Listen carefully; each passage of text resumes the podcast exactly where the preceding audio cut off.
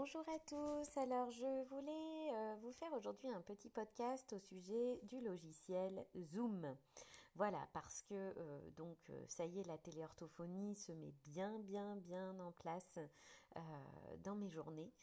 J'ai un petit peu commencé la semaine dernière, mais là je poursuis.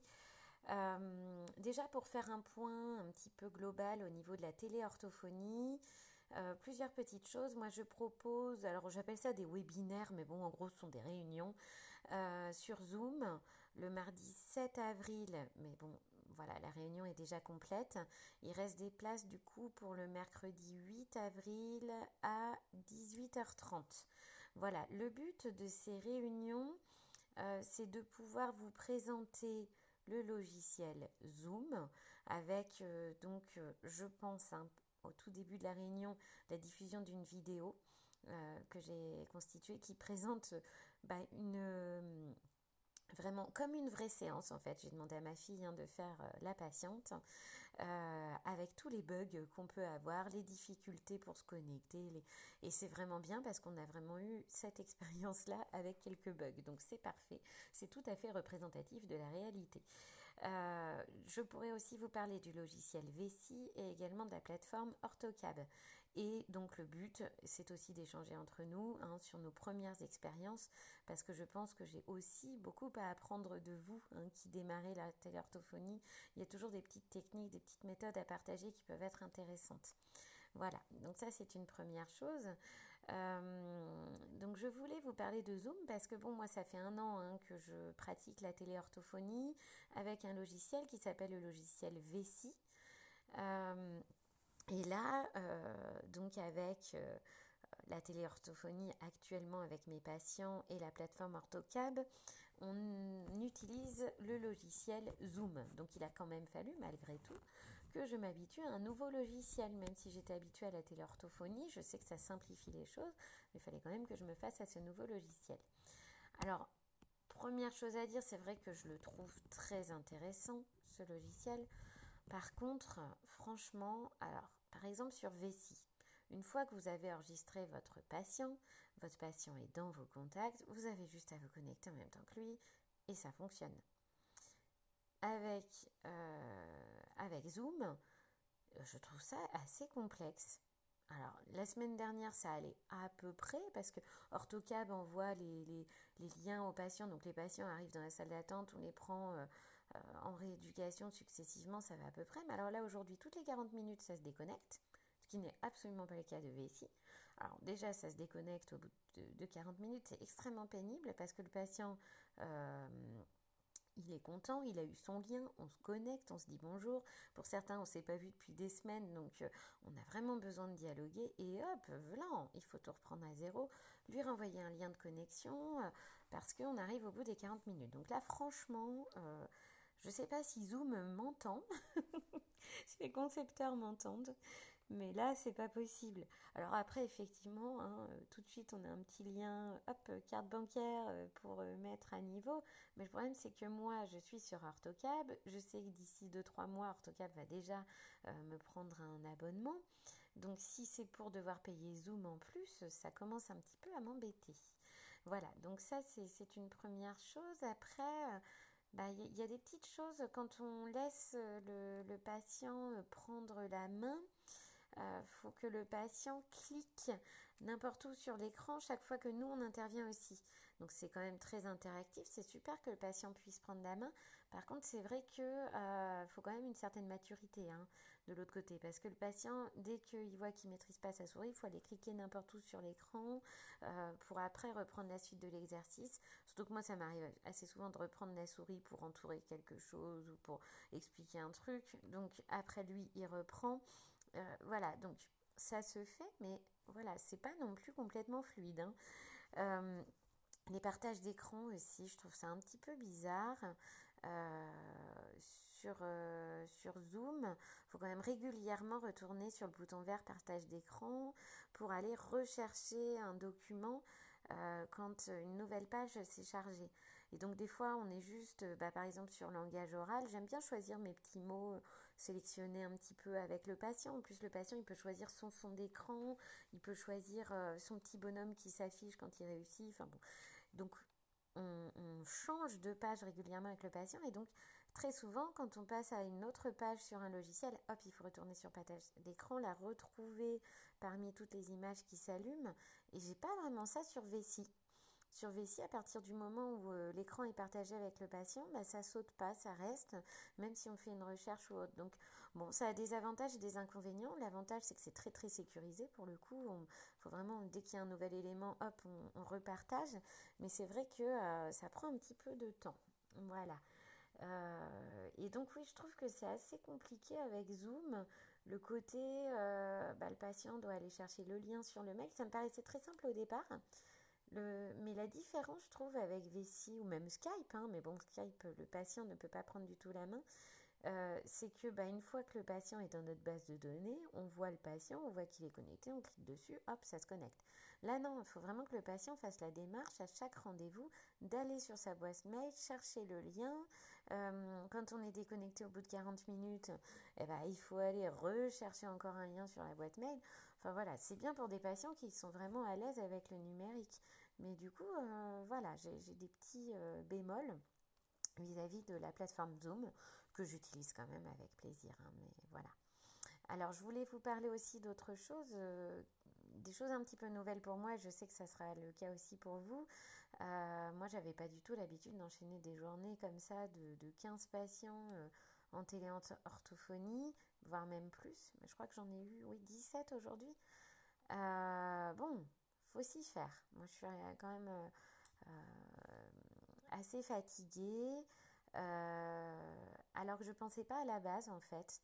Vu que je pratique déjà depuis un an, je me suis dit, je suis habituée, c'est bon. Mais non, c'est quand même en fait ultra crevant parce que c'est nouveau, parce que euh, y a souvent des couacs. Bon, après, justement, bah, pour vous rassurer, euh, moi je. Euh, bah, si j'ai pas. alors, je vais peut-être vous choquer, mais bon. J'ai des patients, par exemple, où la caméra, on n'a pas réussi à mettre en route. je vais pas passer 30 minutes, voire plus, à essayer de régler le problème. Dans ces cas-là, on fait sans la caméra, sans sa caméra à lui. Donc j'ai un patient, j'avais bien le son, lui me voyait, il avait bien tous les partages d'écran que je lui proposais, mais je ne l'ai pas vu. Et ben ça a fonctionné quand même. Hein. donc après, je sais qu'il y en a qui vont euh, bondir, euh, mais, mais on avait le son, on avait l'image. J'ai pu partager des choses entourées, euh, on a pu prendre le tableau blanc, écrire des mots, faire des petits dessins. donc du coup, on a pu vraiment rééduquer puisque j'ai repris vraiment des, pistes, de, des, objectifs de rééducation hein, du, plan thérapeutique initial, euh, tout en s'amusant sans voir le patient. Alors ça paraît très étrange hein, de, de dire ça. J'entendais la maman, j'entendais le patient. On a vraiment beaucoup, beaucoup communiqué, je l'imaginais. Mais euh, ben on avait euh, l'écran partagé. Lui me voyait, donc je pouvais tout à fait lui parler au niveau de la vidéo. Euh, et on a réussi à faire la séance comme ça sans aucun problème. Il y en a d'autres qui étaient sur leur portable. Alors Zoom fonctionne plutôt pas mal sur les portables. Alors des fois c'est pas possible sur certains exercices visiblement c'est pas possible de prendre la main, mais sur d'autres oui. Donc euh, de temps en temps, le patient pouvait même aller euh, appuyer avec son doigt sur un mot correctement orthographié parmi d'autres, par exemple. Hein. C'était vraiment un exemple d'exercice. Euh, quand c'est pas trop petit, visiblement, on peut vraiment partager le contrôle. Mais il y a des moments, si le patient est sur smartphone ou iPhone, ou... eh ben, on n'a pas de partage de, clavier ou de souris possible. Mais la séance est quand même réalisable. Euh, donc, euh, alors que sur Vessi, j'ai vraiment l'impression que c'est plus compliqué. Par contre, avec les portables. Euh, et les tablettes, ça fonctionne également. On a vraiment réussi avec tous les patients à travailler. Et je vais pas vous cacher que j'ai un emploi du temps archi overbooké. Je m'y attendais pas du tout. Mais là, j'atteins quasiment les 50 patients cette semaine alors que j'ai commencé que euh, très tranquillement la semaine dernière. Donc, alors, un petit conseil que je vous donne, si vous voyez que vous n'avez pas beaucoup de patients, surtout relancez-les. les patients sentent les choses, hein, de toute façon, ce sont des êtres humains. Ils sentent tout à fait nos hésitations, nos peurs, nos craintes. C'est évident que là, au début, on a du mal à présenter la téléorthophonie comme une solution miracle, comme... voilà, et personne ne vous demande de le faire. Mais par contre, moi, j'ai au tout début, les premiers patients que j'ai contactés, c'était vraiment si vous n'avez rien d'autre à faire, si vous voulez pas engendrer de fatigue chez votre enfant, euh, euh, si euh, vous avez vraiment envie de tenter l'expérience, eh bien contactez-moi. Et progressivement, j'ai été vers un discours beaucoup plus clair, comme celui que j'ai d'habitude avec mes patients. C'est que bah, une pause de 2-3 semaines, pourquoi pas, Seulement là, faut pas se leurrer, le confinement, il va durer bien plus longtemps que ça. Donc, est-ce que euh, il est bon pour eux d'arrêter carrément six mois la rééducation? Euh, Sur quoi on va repartir derrière cet arrêt-là de, rééducation? Euh, Peut-être que pour certains, ça va aller comme sur des roulettes à la reprise. Peut-être que pour d'autres, ça va être très compliqué. Moi, je ne cache pas aux patients non plus qu'on ne sait absolument pas comment le déconfinement va se passer. Donc, euh, s'il y a des histoires de tests, est-ce que nous, on va être immunisés? Est-ce qu'on va pouvoir exercer? Moi, j'exerce chez moi, c'est-à-dire que j'ai mon cabinet euh, au rez-de-chaussée de ma maison. Euh, il est hors de question si un membre de ma famille est porteur sain ou je ne sais trop quoi, que je prenne le moindre risque pour mes patients parce que, en fait, ça reste quand même euh, mon habitation. Euh, les, patients arrivent par la porte euh, du sous-sol, mais, mais voilà, moi ça me pose quand même question. et pareil, les patients, pour qu'ils se rendent dans le cabinet, il va falloir tous qu'ils aient, j'imagine, réalisé un test qui va montrer qu'ils sont immunisés, mais ce n'est pas dit que le papa la ou la maman le soit, que le, la nounou qui l'accompagne, le taxi qui l'accompagne le soit. Donc du coup, on va quand même se retrouver avec euh, une reprise très partielle de notre activité, si reprise il y a dans les mois qui viennent, hein, honnêtement. Donc ça, moi, je progressivement, je l'explique aussi à mes patients. Je leur dis que dans l'état actuel des choses, on ne sait absolument pas quand on va pouvoir reprendre. Et quelque part, je leur fais bien comprendre quand même que, euh, bon, s'arrêter un mois, euh, pourquoi pas, mais s'arrêter, euh, si, si, on est sur du, très long terme, comme six mois, un an d'arrêt de rééducation, autant instaurer maintenant quelque chose tant qu'on a encore un lien. C'est-à-dire que les patients, on les connaît encore, entre guillemets, on les a vus encore relativement récemment. Imaginez dans six mois les recontacter quand ils auront avancer, évoluer dans un contexte quand même de, confinement, euh, sans nous, euh, se retrouver derrière, même moi, hein, j'avoue, euh, bah, je vais être obligée de ressortir les dossiers, mais bon, alors c'est quoi déjà l'objectif thérapeutique, où est-ce qu'on en était? Voilà, moi j'ai encore des souvenirs très frais de nos dernières séances de rééducation, et hop, j'embraye sur des choses qu'on était en train de faire. Là, on va perdre tous nos repères si on attend trop longtemps. Enfin, moi je vous dis vraiment ce que, ce que je pense hein, là au sujet de la mise en place de la téléorthophonie. Euh, c'est vraiment la première chose qui me vient à l'esprit, c'est que là, euh, même si ça fait très bizarre, même si ça donne le vertige, on n'est pas sorti de l'auberge. on n'est pas sorti de chez nous. Voilà, donc, euh, donc je pense qu'il faut encore profiter du lien qu'on a avec nos patients.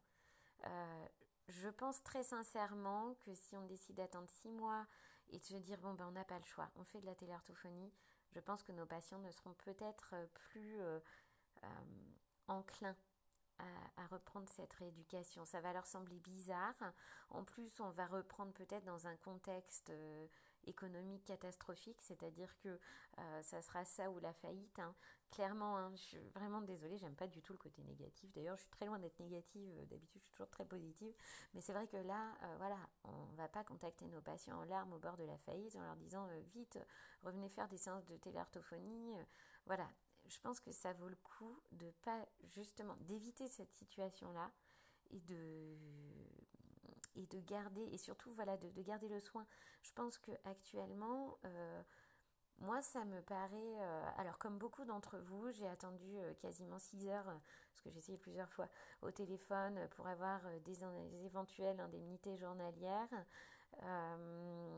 j'ai essayé avec mon mari qui est indépendant aussi, on a essayé d'aller sur la plateforme au niveau des impôts euh, pour, euh, pour arriver à obtenir les 1500 euros, je me rends compte qu'on perd énormément de temps dans tout ce qui est administratif. Et faites le calcul. Si vos patients répondent présent, vous allez passer euh, peut-être trois heures euh, génialissimes à pouvoir euh, renouer avec vos patients, à pouvoir vous soutenir mutuellement, à pouvoir bah, tout simplement exercer votre travail de soins plutôt que de passer des heures et des heures sur des plateformes euh, que ce soit euh, sur, Internet ou au téléphone, euh, qui sont absolument pas agréables, avec des tas de documents à fournir, des, des relevés d'impôts à retrouver, des, des, calculs savants à faire, alors que les patients sont là, que il y a vraiment une façon de présenter les choses, mais qu'il y a tout à fait possibilité de récupérer sa patientèle sans problème, mais vraiment.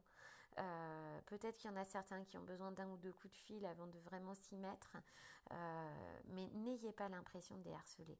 Il s'agit simplement de suites de soins qui sont quand même indispensables euh, et que même si les conditions nous paraissent très étranges, ça reste une suite de soins. Et les patients sont extrêmement touchés qu'on leur propose ça. parce que ils n'ont plus grand chose eux-mêmes en termes d'aide, en termes de voilà, donc euh, vraiment, euh, allez-y. Enfin, moi, j'ai vraiment euh, tendance à vous dire que là, c'est le moment ou jamais. Et c'est un petit peu ça. C'est que je pense que dans six mois, si on recourt, si, si, on court après nos patients parce qu'on se rend compte qu'on n'a plus d'aide et qu'on est obligé de mettre la clé sous la porte, ça va être extrêmement triste d'aller les chercher dans ces conditions-là. alors que là, on a encore cette possibilité d'utiliser le lien qui, qui, existe encore. Voilà. Donc j'espère que ce podcast vous aura plu, euh, que vous allez pouvoir euh, y trouver euh, un petit peu de réconfort, surtout si vous utilisez Zoom, parce que c'est vrai que là, moi aujourd'hui, je me suis dit que quand même, c'était pas ultra simple. Et donc on en parle demain dans la petite réunion Zoom à 18h30. Je retrouverai certains d'entre vous, on est une bonne dizaine, pour vous présenter un petit peu concrètement comment ça se passe, parce qu'il y en a qui ont des questions ou qui ne se sont pas encore lancées. Et il reste de la place le mercredi 8 avril. Donc ces séances sont complètement gratuites pour les membres du site Orthophoniste et nous. Pour rappel, le site Orthophoniste et nous comporte une période d'essai complètement gratuite, sans aucun engagement. Il n'y a aucun engagement même par la suite et ensuite c'est 3 euros par mois.